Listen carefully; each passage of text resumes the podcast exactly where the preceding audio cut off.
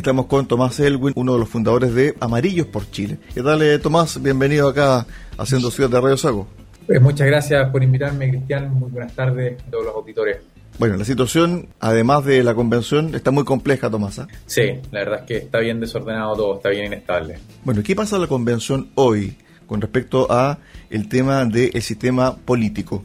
Mira, la verdad es que eh, no creo no, no creo prudente pronunciarse sobre el sistema, o sea, sobre, sobre las normas que se vayan a aprobar hoy día, sino hasta que hayan sido completamente aprobadas. Ya nos ha pasado en otras ocasiones, eh, o sea, ya, hemos visto como en otras ocasiones muchas normas salen de la comisión, eh, llegan al sistema político, se rechazan, o normas que vienen de la comisión que uno espera que se aprueba, después se rechazan y el, y el texto queda que es un poquito cojo, ¿no? Y eso es lo que, lo que hemos visto que ha pasado con el sistema político, ha costado un montón ponerse de acuerdo entre los contribuyentes de la, de la comisión respectiva y, finalmente hemos llegado a, distintas formas de sistema político que es la sala de máquinas, que no, que lamentablemente a mi juicio no han quedado todo lo bien que deberían estar. hoy día vamos a tener un presidente que va a estar bastante debilitado y un Congreso unicameral que va a concentrar bastantes facultades, pero, pero de muy mala forma, a mi juicio. A ver, lo que se aprobó hoy es lo siguiente. Este Congreso estará integrado por al menos 155 miembros electos en votación directa por distritos electorales y se determinó que una ley de acuerdo regional deberá determinar el número final de miembros, los distritos electorales y la forma de elección. 107 votos a favor, 20 en contra, 3 abstenciones. Las atribuciones que tendrá este Congreso serán fiscalizar actos del gobierno,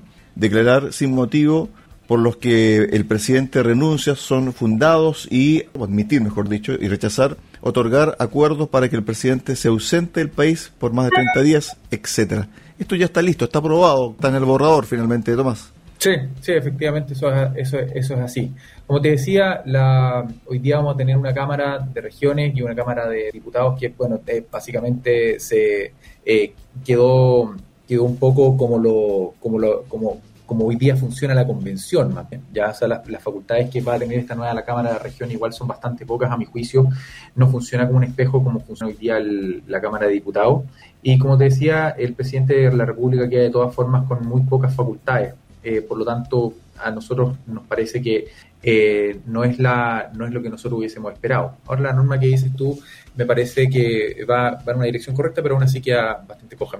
Claro, el tema de la Cámara de, las Regiones se consagró ya finalmente y esto hace que el Senado se elimine. Ahora bien, si es que se llegase, por ejemplo, a aprobar esto el septiembre, ¿qué va a pasar con los senadores que fueron electos recién, hace menos de un año? Bueno, eso todavía está pendiente por verse respecto de los artículos transitorios. Hay gente que ya ha planteado que el Senado debería durar dos años más solamente y, abolirse, y otros que pretenden que el Senado eh, termine el periodo actual hasta su completa extinción. Como te decía, es, es, importante hablar un poquito sobre esta Cámara de las Regiones porque eh, no es no es un sucedáneo del Senado propiamente tal, sino que las competencias que va a tener son muy distintas y la, eliminación, del, la eliminación del Senado va a cambiar radicalmente cómo funciona el sistema político. ¿ya? Ahora, en cuanto al momento en que ocurra esta derogación del Senado, todavía está pendiente de verse según los artículos transitorios que vayan a aprobarse en, próximo, los próximos días. Ya Gaspar Domínguez algunos días dijo que aquí había que ponerle un poquito más de técnica al asunto, pero por un tema de principio democrático creemos que eh, siendo los senadores actuales representantes válidos de la soberanía eh, popular, deberían mantenerse en sus cargos hasta que, hasta que, hasta cumplir su periodo bajo esta norma. Con respecto a este punto en particular, ¿tú crees que esto también va a dar pie a que en la etapa de armonización se pulen algunas cosas porque, digámoslo, la etapa de armonización no puede poner cosas ni sacar cosas. Sí, la armonización, la comisión de armonización solamente va a ordenar lo que hay, pero no va, no puede modificar lo que ya se, lo que ya sea, lo que ya se ha aprobado. O sea, el texto que ya está es, es el texto que vamos a tener y la comisión solamente se va a tener que limitar a, a ubicarlo apropiadamente dentro de la ¿Qué pasa con la composición de esta futura Cámara unicameral, ¿cierto? 155 diputados. Se dice que va a estar compuesta de manera paritaria y donde también van a haber escaños reservados. Esto va a ser una especie de congreso tipo asamblea constituyente, ¿no? Sí, eso es, mi, eh, mi opinión es que la, convención constituyente lo que está haciendo es básicamente eh, eh, darle el tiro de gracia al Congreso como lo conocemos hoy día, para comenzar, eh, para ponerse ella misma como organismo, como, como el nuevo Congreso, en el sentido eh, vela, en ese sentido ya, ya no nos habla de partidos políticos, sino de organizaciones políticas, dentro de las cuales podrán haber listas de independientes, movimientos, eso se, tiene que legislar, es cierto, pero ya el espíritu de la norma va hacia allá. Eh, también tiene la variedad y va a tener escaños reservados, a pesar de que, eh, de que eso todavía, de que cuántos escaños reservados está aún por determinarse. De hecho, eh, lo tengo por... 75, ¿no? 75, no, pero escaños reservados no son 75 reservados, para, por lo menos para pueblos indígenas. Los escaños reservados para pueblos indígenas tienen que ser, eh, quedó con, con principio de reserva de legalidad, aunque no es de extrañarse que esa reserva de legalidad alcance más o menos a lo que estamos viendo hoy día. Esto es lo mismo que pasó en el país hasta el 2006 con respecto a los senadores designados, porque en el fondo eh, se van a elegir sí o sí. Claro, efectivamente uno podría argumentar con cierta tranquilidad que esta forma de escaños reservados para pueblos originarios, sobre todo para aquellos que no, no, son muy numerosos, es una está a un par de votos de, constituirse como, como, parlamentarios designados en, en, regla. La única diferencia sería que eh, en este caso sí habrían un par de votos. O sea, eh, quiero, ir, quiero ir a casos que pasan en la convención y que hay convencionales de pueblos indígenas que fueron electos con 60 votos solamente contra parlamentarios, o sea, contra convencionales que fueron elegidos con 5.000 o con 90.000 votos. Eh, por lo tanto, sí, uno puede hablar de una especie de designación. ¿Por qué esa simetría? Porque en el fondo, cuando se quiere atacar la desigualdad desde el punto de vista político, de que cierto tipo de entidades están fuera, etcétera, pero se da una prioridad extra a un grupo de personas que en su conjunto a nivel nacional no sobrepasa, no sé, el 10%, 9%. ¿Por qué se da, se da esa sensación de que hay una postergación y se le da un beneficio que no lo tiene cualquiera? Bueno, esto es parte, esto es parte de la lejanía eh, con las demandas ciudadanas que viene expresando la Convención Constituyente hace, hace, bastante rato y que, bueno, sigue siendo igual de igual manera producto del acuerdo de 15 de noviembre y de algunos errores que se cometieron ahí. Eh, varios en su minuto salimos a decir que eh, otorgar incluso un escaño reservado a ciertos pueblos indígenas los representaban casi 100 veces a la cantidad de población que a la cantidad de población que, que, que, que representaban respecto del país. No sé si, no sé si se entiende. O sea, tú tienes, eh, tienes pueblos indígenas que son cerca de 3.000 personas que eligen un escaño reservado, ¿ya? Y tienes, eh, y, por lo tanto, un escaño reservado respecto a 155 personas que están eh, hoy día en la convención, 154 menos Rojas Bade, ¿cierto? Te queda representado cerca de 100 veces de lo que, de lo que del porcentaje de la, de la, población de ese pueblo indígena en el país. Por lo tanto, se produce una asimetría bastante grave a mi juicio. Ahora, yo entiendo la necesidad de dar inclusión a los pueblos indígenas, pero esa inclusión, a mi juicio, no puede ser a costa de las instituciones democráticas, o, o, de, o por lo menos de menoscabar nuestro sistema democrático. ¿Esto cómo se arregla? Porque, en definitiva, hay normas que ya están aprobadas por el Pleno. Lo que decíamos también al principio de esta entrevista, Tomás, es que la parte o la comisión de armonización va a hacer eso, solamente se va a dedicar a armonizar, como dice la palabra, pero en términos de que no se sobreponga un artículo sobre otro, que no haya similitudes de redacción, etcétera, etcétera, ortografía y todas esas cosas. Después viene la comisión de normas transitorias para ver cómo se aplica esto en terreno y también eh, las leyes que va a necesitar. Pero esto cómo se arregla cuando ya quedan pocos días para que se entregue el texto, el borrador, a esta comisión y comience ya la fase final de la asamblea constituyente o cierto de la convención, porque en el fondo esto es el 4 de septiembre y ya la campaña por el apruebo o por el rechazo está lanzada más allá de que se desconozca cómo va a terminar finalmente este texto. Sí, eso es una de las cosas que, que a mí me parecen que que a mí me cuesta entender, es como una especie de cheque en blanco en caso de aquellos que dicho que van a aprobar el texto de salida, salga lo que salga.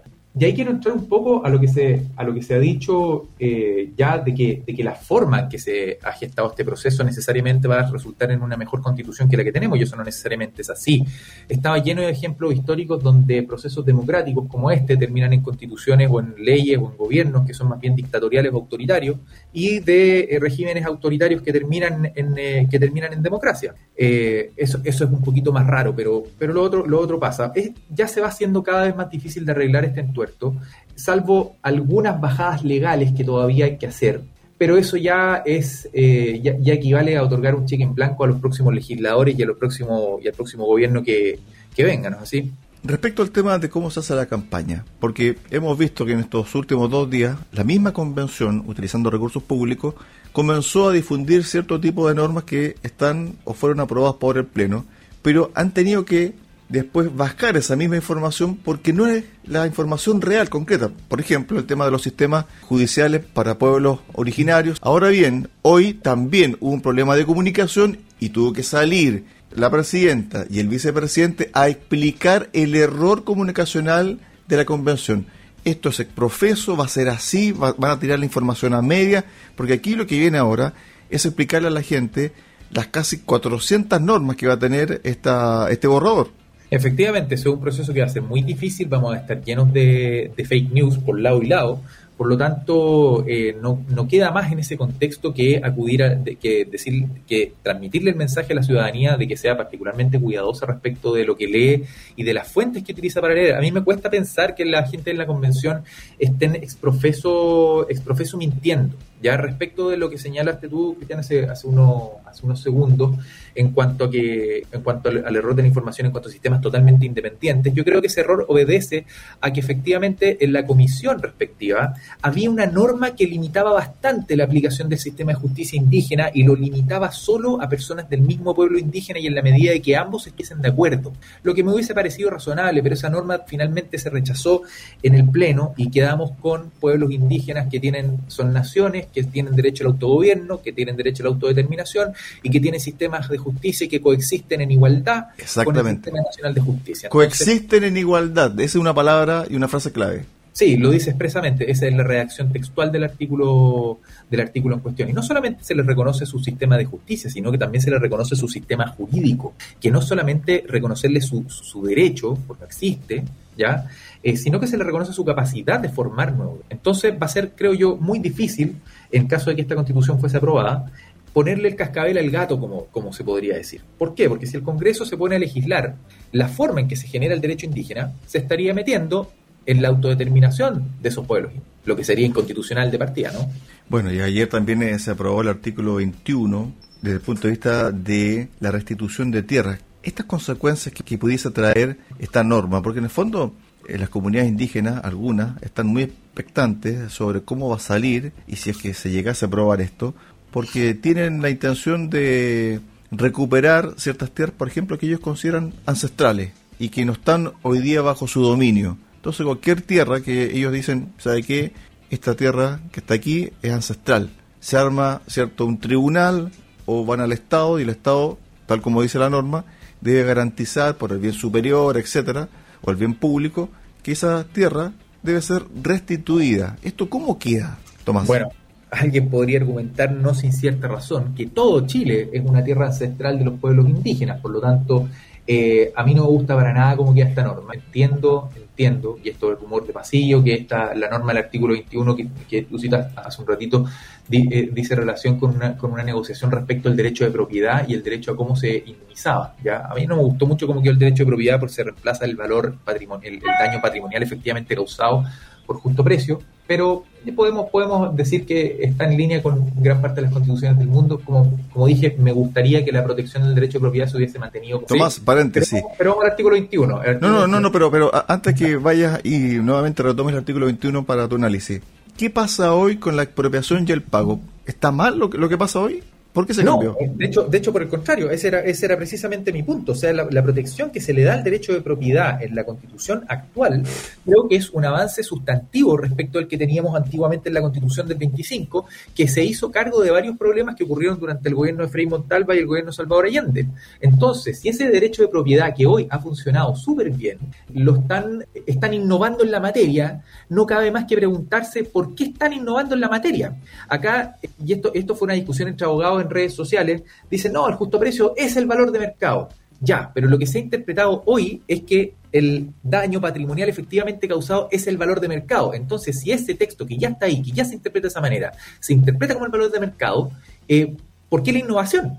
¿Qué buscaron con eso? Entonces, entonces a uno le queda la suspicacia, sobre todo cuando acto seguido, arreglo seguido, se aprueba el artículo 21 respecto al derecho a las tierras, territorio y recursos, donde el Estado reconoce y garantiza el derecho de los pueblos naciones indígenas a sus tierras y territorios. Entonces, como, con la restitución como forma preferente de, de reparación, ¿cierto? Entonces, uno no puede dejar de observar que existe harta política identitaria al, interior de la convención, tanto por, tanto por parte de colectivos feministas, hay un montón de normas que dicen que a lo menos el 50% debe ser paritario eh, en favor a mujeres, que las listas electorales siempre tienen que ser encabezadas por una mujer, también el indigenismo excesivo que se, que se aprecia en esto, que, no es más, más que expresión de, política identitaria, que es súper dañina, no, nos rompe la igualdad.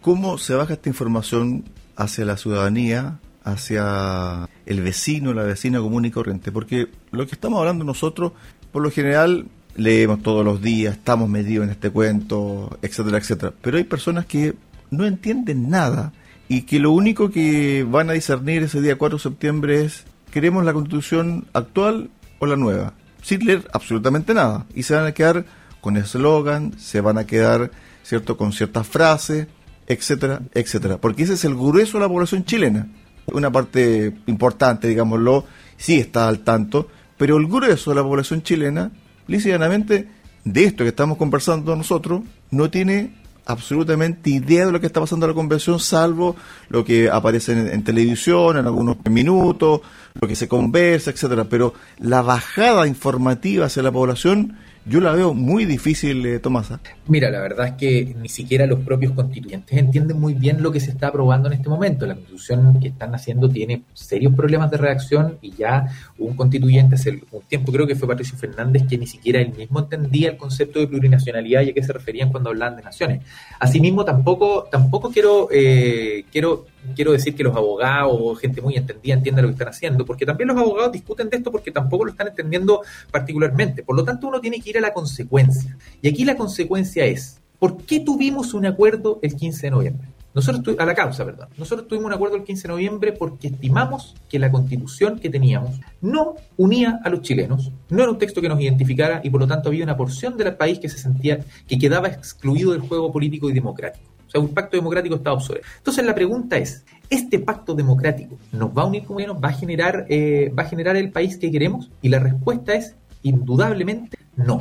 La verdad es que nosotros creemos que este texto hasta ahora como está no va a generar la unidad, no, va a generar la unidad de los chilenos, es confuso, es un texto que va a generar inestabilidad política, es un texto que viene a terminar con principios fundamentales que vienen desde la época de Bernardo Higgins, como la igualdad ante la ley, por ejemplo, eh, y, con, eh, y con instituciones democráticas que también vienen más o menos desde la época, como el Senado. Entonces creemos que la verdad no, no, es, eh, no es un texto que eh, vaya a generar la unidad, no vaya, no vaya, no va a cumplir su propósito, pues no va a generar la unidad en el país y además se deshace de varios principios que creemos que son importantes de rescatar. Bueno, uno también podría entrar en una discusión un, poquito más larga con respecto a este punto de cómo se originó este acuerdo por la paz, ¿cierto? De el 15 de noviembre del 2019, pudiese decir, bueno, aquí el mundo político tradicional estaba entre la espada y la pared porque un grupo en particular que manejaba la calle dijo, ¿sabe qué? Mire, o firmamos esto o seguimos en la calle. Claro, lo que pasa, lo que pasa es que ahí yo, creo que yo creo que eso ya da más para un análisis histórico, pero por lo menos lo que se lo que se esbozó de cara a la ciudadanía fue que el acuerdo por la paz y la nueva constitución era, era respecto a un nuevo pacto político que nos uniera como chilenos y la verdad es que creo que eso no se va eso no se va a lograr, ¿ya? Como, como bien decía, eh, como, como bien decías tú, esto eh, está por gran control de la calle, hoy día la calle sigue, sigue descontrolada, sigue las, sigue las protestas de forma masiva y, sigue también la incapacidad del Estado de, de, de controlarla y resguardar y resguardar el orden público. No creo que con esta constitución es de ninguna manera. ¿Tú crees que de aquí a septiembre el tema se va a radicalizar, las posiciones se van a trincherar aún más? Sí, creo que es probable que va a haber mucha gente que va a estar por, eh, que va a haber un grupo importante gente que va a estar por el apruebo, eh, va a haber otro grupo eh, igual o más importante que va a estar por el rechazo, lo más probable es que esas posiciones se radicalicen. vamos a ver muchos eslogan de ambas, por parte de ambas partes, vamos a ver muchas fake news durante los próximos, durante los próximos meses, pero quisiera yo recalcar un hecho que se me quedó en el tintero hace un, hace un segundo. El dulce de esta constitución están los derechos sociales que se han, que se han aprobado ¿ya? Pero los derechos sociales que están en esta Constitución no son, no significan absolutamente nada si no existen medios para exigirlo. Y esos medios para exigirlo, eh, en la Constitución actual, por lo menos el recurso de protección, que nos permite recurrir ante la Corte de Apelaciones respectiva para que restituya el imperio del derecho en forma inmediata, y la otra es el sistema político que legisle y gobierne en función de esa Constitución. Entonces, dos cosas que a mí me, me llaman la atención. Vamos a tener un sistema político que sí o sí va a ser tremendamente inestable, que garantiza un Congreso fragmentado y un presidente que no va a tener las mismas facultades que tiene hoy. Y en segundo término, que se elimina el recurso de protección. Por lo tanto, esos derechos, esos derechos fundamentales, la verdad es que no van a significar mucho en la medida que no, eh, que, no, que no se repare, que no se reparen esas dos cosas. Para mí es, una de las cosas con las que me quedo. Estuvimos eh, con, eh, iba a decir, ¿sabes qué, Tomás? Patricio Elwin, se me... ha pasado otra vez. Estuvimos con Tomás Elwin, uno de los voceros, integrante y fundador de Amarillos por Chile, conversando sobre la realidad de la convención y cómo se viene todo este cuadro político y social de aquí a septiembre de este año. Gracias, Tomás, un abrazo, buen fin de semana. Igualmente. Chao, chao.